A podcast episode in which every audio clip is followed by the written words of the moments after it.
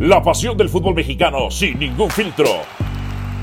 Donde se habla fuerte sin pensar en susceptibilidades. Aquí arranca Voces en Juego. Bienvenidos sean todos ustedes a Voces en Juego, su podcast mágico musical. Dionisio Estrada, que les habla Álvaro Morales. Los saludamos con muchísimo gusto.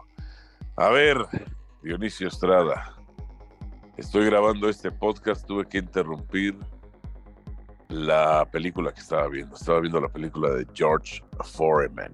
Está buena, ¿eh? Está buena. ¿Eh? Vi los cortos, vi los cortos y, se ve buena, ¿eh? ¿Ya, ¿Ya, viste, por cierto, ya viste la de Air o no? Ya, bueno, a mí me gustó, no sé a ti. Sí, a mí también me gustó, me gustó ahí. Me gustó como Michael Jordan no aparece, o sea, todo es como lo, toman de espalda, es, no es el protagonista real de, de, la película. Ajá. Me gusta, el rol de su mamá. Y lo que yo he dicho siempre en la vida, los que toman riesgos. La vida es para los que toman riesgos.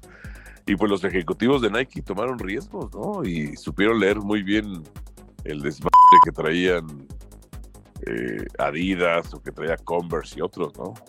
Sí, lo que pasa es que también, este, pues en este caso, este, Matt Damon, que es el que hace el papel de, de, del encargado de ver cómo convence a, pues más que a Jordan y a la mamá, pues les dice, eh. mire, cuando usted vaya con Converse, les van a decir esto, esto y esto y esto. Y acuérdese de mí.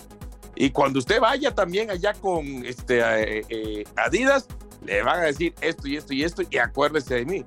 Y efectivamente, ¿no? Cuando se reúne la mamá, Jordan y el papá con estas otras dos marcas, les dicen lo que les había dicho este, este ejecutivo de, de, Nike, ¿no? Y entonces, bueno, ya, y ahí va, y ahí se va desarrollando la historia, y, bueno, la gente que no la ha visto, ojalá la pueda ver. ¿Sabes también cuál está buena? ¿Cuál? La de Blackberry. Ah, ya la vi, la vi ayer, de hecho. ¿Sí? Sí, sí, sí. A mí me encantaba, me encantaba. Yo tenía mi Blackberry. Ajá. Bueno, me, pues, me gustó. ¿Tú tuviste Blackberry o no? Sí, sí, sí, sí. Eh, tuve Blackberry, pero pues este, realmente increíble, ¿no? Cómo este, cómo desapareció del mercado, ¿no? Siendo la marca más importante en su momento, cómo desapareció del mercado por un a malos manejos. Mira, a mí sí me encantaba lo del teclado. Eso me encantaba. Y me encantaba el chat, el chat interno de los que teníamos Blackberry. Pero sí, el iPhone se los comió todos. Se los comió. Ahora, sí se, me sigue siendo el teléfono más elegante de todos los que ha habido en la historia. Ajá. Bueno, acuérdate que la película, pues cuando dice, bueno, el Palm Berry, ¿no? Que es este, pues un diseño que ellos sacan, pero el Palm, pues era una, como para que, más para ejecutivos. Exacto, una agenda para ejecutivos y ese tipo de situaciones, ¿no? Igual, igual a, mí me gustó, pero bueno, eh, lo que no nos está gustando mucho es eh, la película de, del verano peligroso, ¿no? Para la selección mexicana. Pues el tema es que, a ver, a ver, voy, voy por partes. Primero, quiere intentar con su línea de cinco. Pero si el, el, oponente te está poniendo nada más un delantero, pues tú puedes cambiar y poner un hombre más adelante. A ver, ¿qué pudieron hacer? y Araujo de centrales y Reyes y Sánchez de laterales. Adelantas a Gallardo como volante, que lo ha hecho en su vida. Bueno, es su posición natural. Pues su posición natural, aunque hace años que no la juega, ¿no? Entonces, pero bueno, no la desconoce. Eso es uno. Dos, Camerún no te presionaba la salida. Entonces, venía salida a balón controlado. Está bien. Pero tocan y tocan y tocan y tocan el balón y, nada, no trascendía nada. O sea, Herrera, ni Herrera, ni De La Rosa, ni Chávez, este, ni Romo, se movían a los espacios, ¿no? A las zonas de recepción, entre líneas. O sea, creo que el mejor, una de las mejores jugadas fue un trazo largo de, de Araujo en el primer tiempo para, para Antuna, que Antuna llegó varias veces, pero tampoco trascendían más. Y luego, pues eh, eh, realmente donde era peligroso Camerún eran las transiciones de recuperación-ataque, recuperación-contragolpe. Ahí sentía yo bastante peligro. Hasta que cae el gol, toman de espaldas, muy mal perfilado Altiva Sepúlveda, error de Araujo y autogol de Reyes. Y luego viene el. el, bueno, eh, en el error de Romo. El error de Romo que pierde. Ah, claro, primero. Sí, claro. Sí, sí. Luego viene el error de Malagón, que está bien, se dice, no pasa nada, pero ya los chivas, no, que es el guacho Jiménez, ya ves a Pietrasanta. Es que, ¿sabes qué? Sí te pasaste, sí te pasaste, porque rápido comete un error este, el Tiva y pum, ya lo encasillas y no le quitas por lo menos un par de adjetivos. Lo comete el guacho y también ah, la gente de Chivas, entre ellos Pietrasanta, ¿no? Quiere escuchar, ok, cometió el error Malagón, ¿cómo le vas a decir? Ah, bueno, y el tunelcito Malagón, ¿eh? A lo mejor no quiere que, le digas el tunelcito porque se le fue por debajo de las piernas. La verdad, el error fue impresentable lo de Malagón. Sí, pero ya, quieren los chivas al Guacho Jiménez. Ah, no, esa es otra cosa. No, no, no, no, no, pues cómo, no, no, no. Eso ya es una locura, ¿eh? Eso es una locura. El, el Guacho Jiménez ha tenido un torneo bueno con sus errores, pero no está como para ser portero de la selección. Punto. Pues sí, luego, a ver, y luego defienden, o sea, ay, Dios mío. Es que, es que, güey, luego son reburros, pero bueno, por eso algunos los traigo de patiños, me quedo. Oye, ahora. Defienden a Ochoa, Ochoa que es, es, el más, es el portero más asquerosamente goleado del fútbol mexicano. Atlético de Madrid, Alemania en su momento, Chile, entre otras tantas cosas agarró al Salernitana en el lugar 13 y ahora lo, tiene, lo dejó en el 15. Ah, Chirrión, ¿cómo, cómo, está eso? O sea, dos posiciones abajo. Pero bueno, al final el objetivo que pues, ellos pensaban que es nos salvamos aunque sea en el 15 y pues ya le dieron contrato a Ochoa. A mí lo que no me quedó claro de Ochoa es que él en algún momento dijo y se lo dijo a su, no sé si llamarle compadre, este Mauricio Ibay, este, bueno, lo que pasa es que vengo al Salernitana vengo ah, al Salernitana con la idea de que de aquí en seis meses otro equipo se fije en mí, ¿no? Pero además después dijo, es que he tenido y tengo ofertas de grandes equipos. Bueno, ¿y qué pasó con esos grandes equipos? ¿Dónde están? Porque ahorita tiene un contrato, una extensión de contrato con Salernitana. A menos que en este tiempo que falte para arrancar el fútbol en Europa, cuando se cierre, antes de que cierre la, la ventana de verano, pues resulta que no, pues el Salernitana da este, a Bemo a tal equipo más o menos de un mejor rango, ¿eh? con opción a compra. Menos. Pues sí. pues sí. A ver, ¿a ti qué te pareció la selección? Antes de meternos al tema de Ochoa. Mira, este, en el tema de la selección mexicana, la verdad, poco y nada. Eh, sigo viendo, eh, no sé si sean eh, males endémicos de la misma selección o es porque pues, los técnicos no terminan de, trabajar sobre esos errores tan obvios que nosotros vemos y que sigue la selección presentando. Por ejemplo, errores en la salida. Ayer hubo error en la salida, Romo pierde la pelota. La otra, este, los balones cruzados. Le siguen doliendo a México por arriba. Entonces, el segundo gol, si bien es cierto, es un error de Malagón, pues viene con un balón que viene eh, más o menos así. Después, el tema de, eh, de adelante. Robas la pelota, tienes el mérito, el crédito, eh, el tino de hacer una presión relativamente alta, robas la pelota, pero cuando la robas, por lo general, las jugadas que tiene México cuando roba el balón no terminan en gol.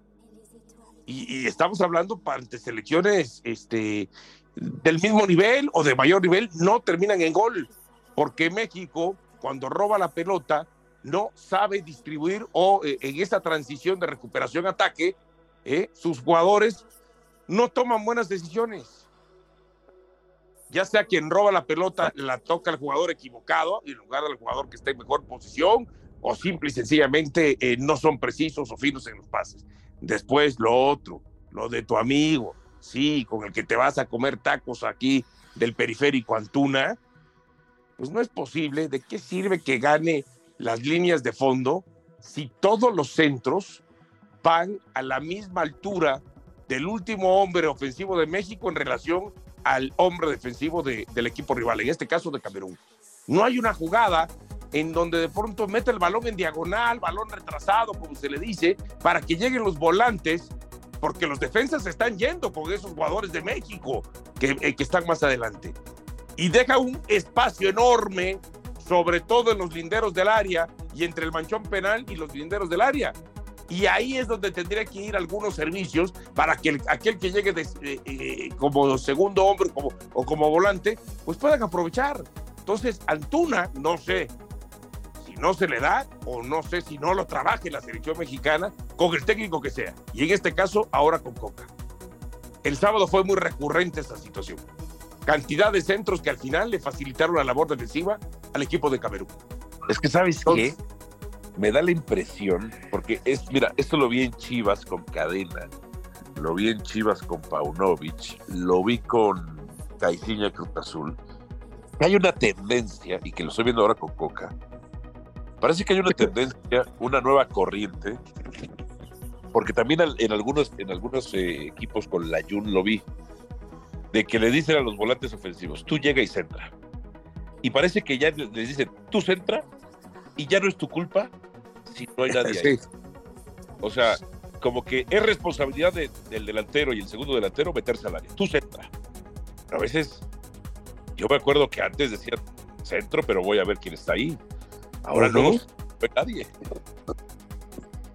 Y este, y, y, por eso te digo, no sé si sea un mal endémico del fútbol mexicano, o no sé si los técnicos lo trabajan y los futbolistas no lo entienden, o de plano no lo trabajan o lo que lo trabajan lo terminan trabajando mal, ¿no? Entonces, la otra es, y es un tema que ha sido recurrente estos días, pues, ¿para qué juegas con jugadores que ya no vas a utilizar para el partido más importante que es el jueves?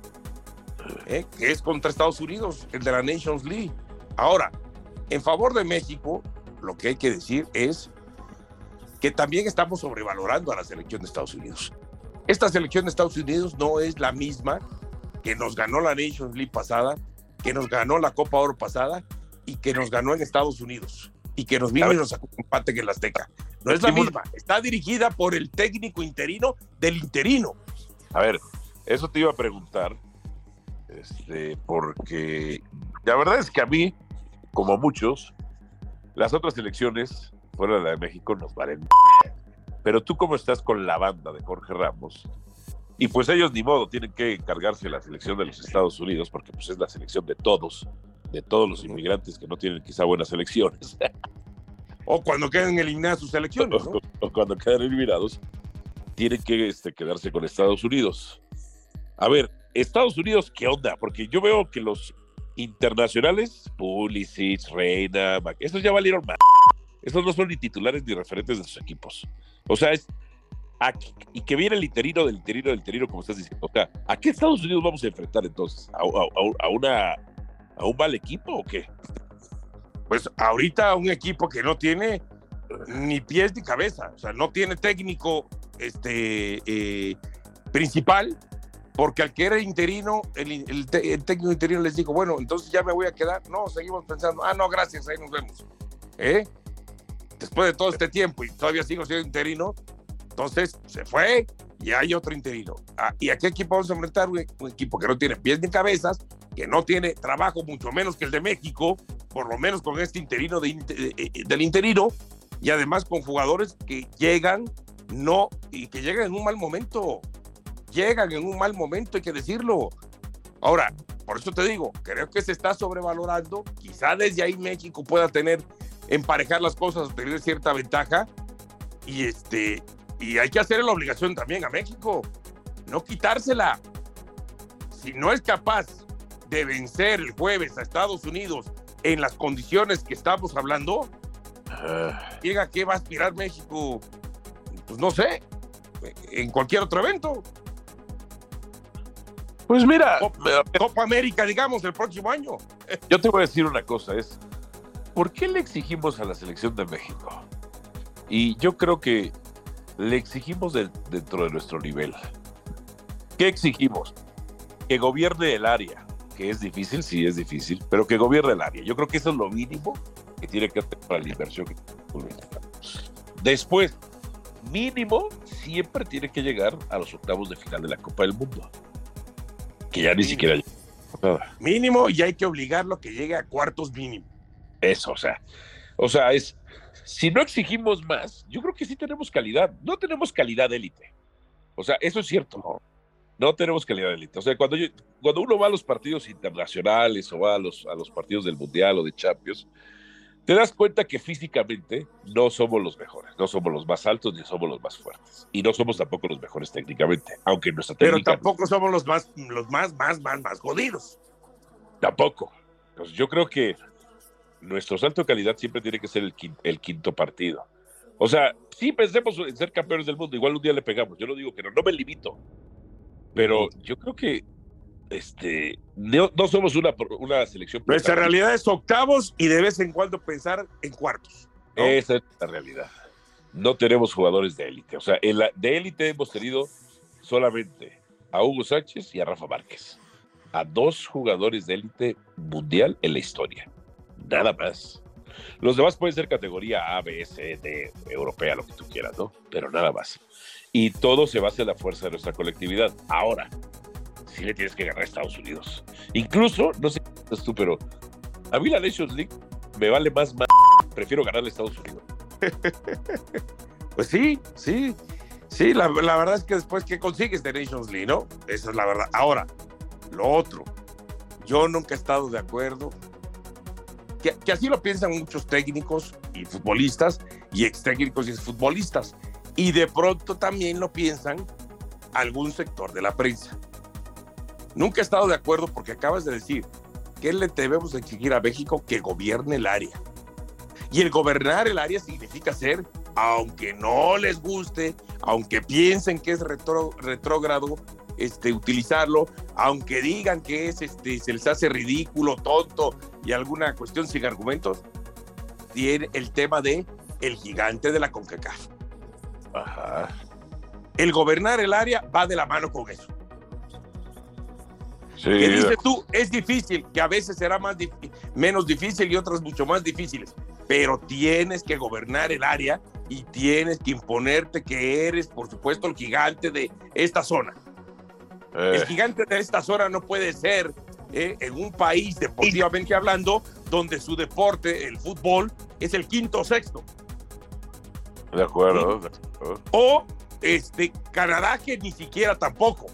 O pensando en Centroamérica cuando sabemos cuál es la diferencia en infraestructura y estructura. Y del Caribe ya ni se diga, ¿no? No, pues, no, no, no. Pues, ahí ya, ya, sería es una vergüenza que, que, perdamos contra ellos, ¿no? O sea, que hemos perdido, ¿no? Estamos, Dos ¿no? premundiales nos han eliminado. Que Hugo siempre ha destacado, bueno, es que eh, el argumento de Hugo es, es que los jugamos todos los partidos allá. Pero aunque juguemos todos los partidos, en Haití no, nos, no, no, no pudimos haber quedado eliminados en Haití. O en el premundial de Honduras no pudimos haber quedado eliminados en Honduras. Pues sí, sí, sí, sí, sí, sí, sí. sí. Ahora, esta, el problema, ahora la, la, otra situación, ya para terminar el tema de la selección, es cuál es el tema de Diego Coca. Realmente no lo sabemos.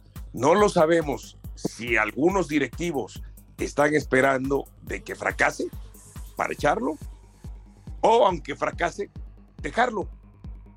Si tiene el apoyo y respaldo total del aparentemente el hombre que lo impuso, como fuera Dagorri, cuando a mí hay cuestiones que no me terminan de cerrar, por ejemplo, que dice nuestro compañero John Sutcliffe, que tiene muy buena relación con Grupo Orlegui, decir, es que el candidato de eh, Iraragorri era Nacho Ambriz y no Coca.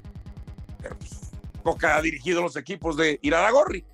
Pues yo no entiendo, yo no entiendo cómo. A ver, eso, eso me parece poco creíble. No dudo de lo que reportaba John Sutcliffe, que tiene además la relación con este con Irarragori. Pero a mí no me cuadra, pues sí, Coca, Coca, o sea, y al final, ¿por qué se quedó Coca? Claro. Ajá. Pues porque la o sea, gente ¿quién le impuso entonces? Si no fuera Iraragorri, ¿quién le impuso? Pues sí, de acuerdo, de acuerdo, de acuerdo, de acuerdo. En fin, en fin. Bueno, ¿qué más? Este, ¿Qué otros temas teníamos ahí? Ah, Guardiolita, 12 años después. Uh, Yo creo que tendrías que decir, señor Guardiola, Mister Guardiola, Master Guardiola. A ver, ahí te van los puntos que yo pienso. Número uno, ¿el mejor fútbol de élite lo, lo hemos visto con Guardiola? La respuesta es sí. Sí, sí lo aceptó. Aquel Barcelona del 2009 fue maravilloso. Maravilloso.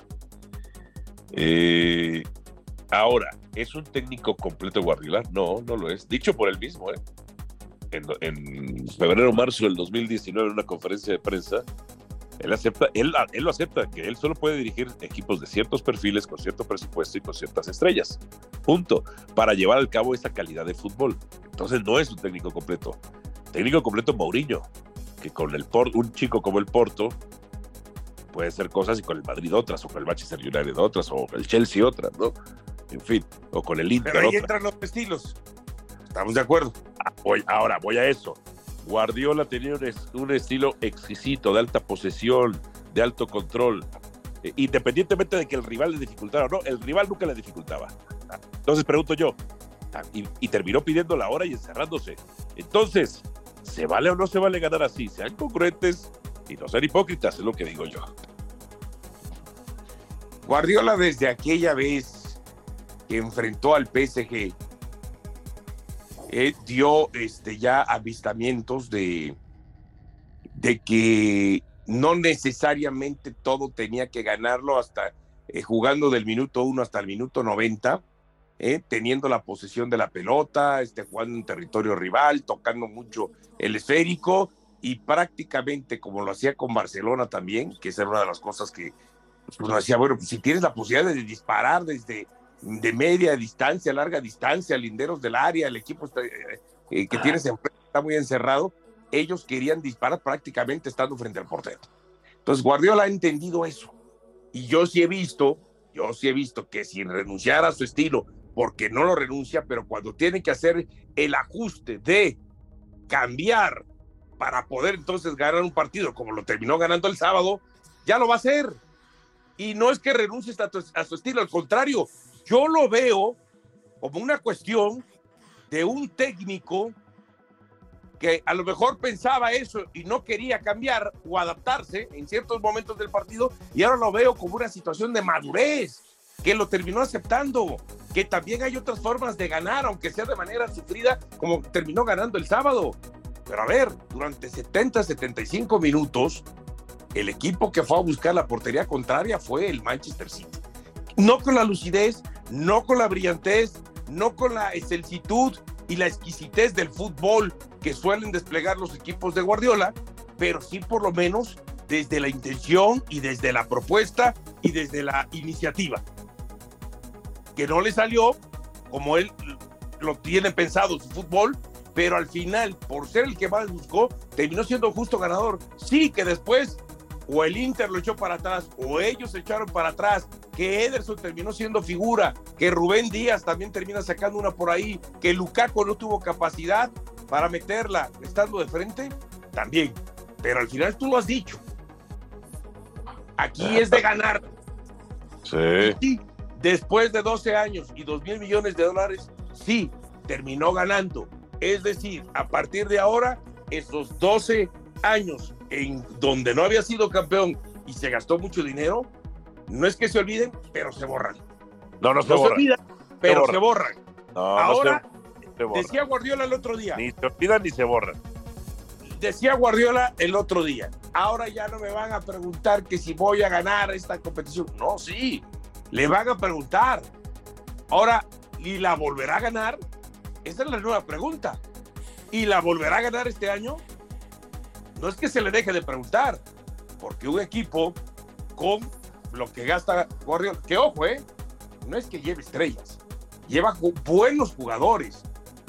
Después él, y ahí sí no coincido con muchos que dicen, no, es que él no le saca el máximo rendimiento. No, él por al sacar el máximo rendimiento a los jugadores, no es que los convierta en estrella, no es que los convierta en figura, los hace jugar como figuras.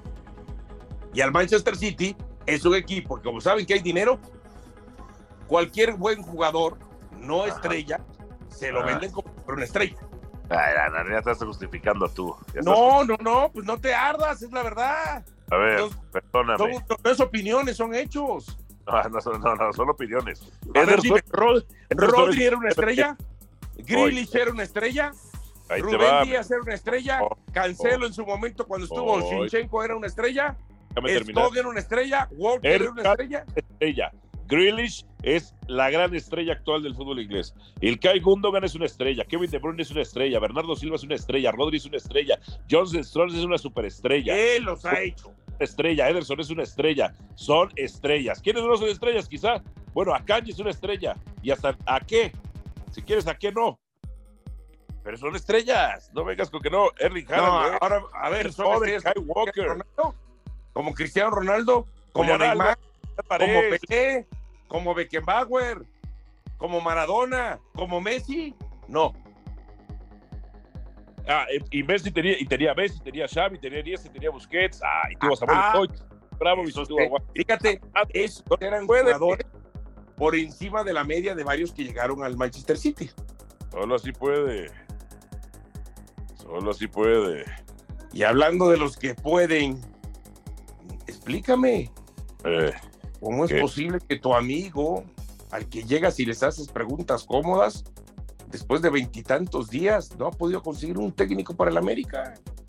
mira, creo que hablas de Santiago Baños, pero tengo que corregirte y ponerte en tu lugar. Te voy a educar algo que tu señora madre no hizo. Ok. La entrevista que hice yo de 40 minutos con Santiago Baños, cómo ha causado envidia y escosor, porque... Ah, esa de, de si cuentos y eso. ¿Cuál? La entrevista de 40 minutos de chistes, cuentos, este, eh, amigos, abrazos. este, No, no hubo. Es como mientes. Miente. ¿Quién te lo dijo ayer? Ah, te lo dijo, te lo dijo el rey en, en, en otra cosa que estábamos haciendo. Miente. si alguien le cuestionó a Santiago Baños fui yo. ¿Por qué no puso su cabeza? Eh, Le saqué la respuesta de que él no va a los partidos. Ah, entonces, si alguien lo incomodó, lo cuestionó y lo querió, fue yo. Pero ya estás como Pietra, con el profesor Mario Carrillo. No esperaba de ti la envidia y los complejos, ¿eh? No esperaba de ti la envidia y los complejos. No, no, no es que no es envidia complejo. No lo es es. que- es que ¿Querías si conmigo? Me hubieras dicho, yo te llevaba. es que si Baños, Te llevaba de la mano. Si Baños fuera Peláez, lo estarías matando. Lo estarías matando. Y a Pero- respetado, lo has solapado, Oh, lo has no consentido, como haces tú con la Mira. mano. es- esa es una ficción, política ficción que tú inventas, nada más.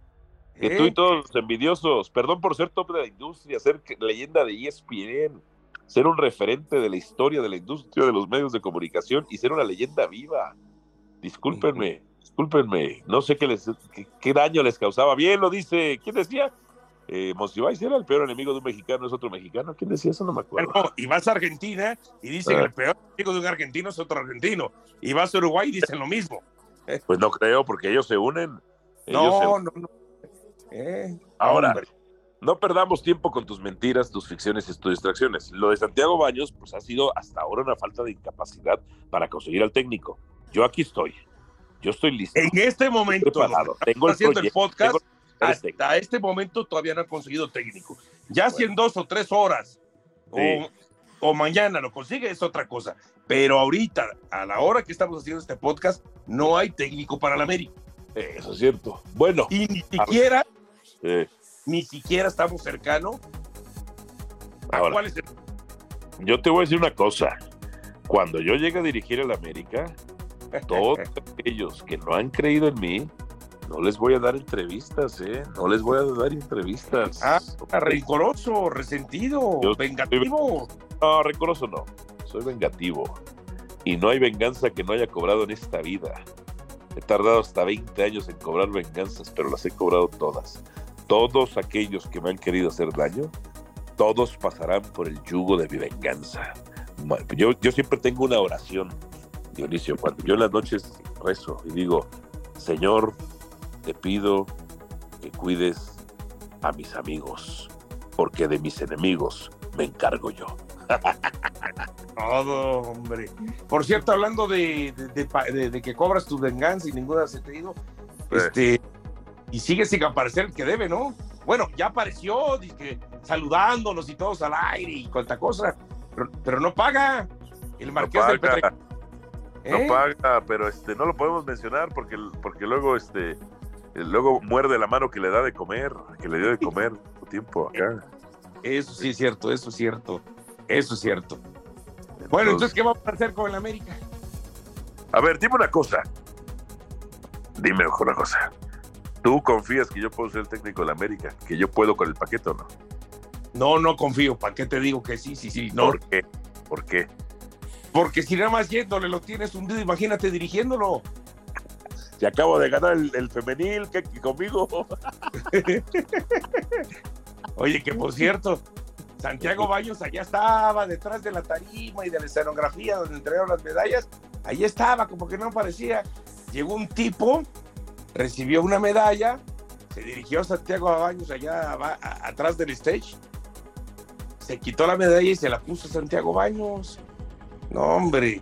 Pero Santiago No, que no es mérito de él. No es mérito de él. pero ¿por qué no fue? ¿Para qué? ¿Para qué va? ¿Para qué va? Ah, bueno, si se siente meritorio, va al estrado y que también, pum, le pongan su medallita, no pasa nada. ¿eh? Pero yo creo que más es mérito de Claudia Carrión, la directora deportiva de la femenil. Claro. Eh, eh, Bueno. Vámonos, ¿no? ¿O qué? No, vámonos, vámonos, no nos hacemos responsables de lo que pase a partir de que se termine de hacer este podcast en adelante. Eh, pues sí, pues sí, pues sí.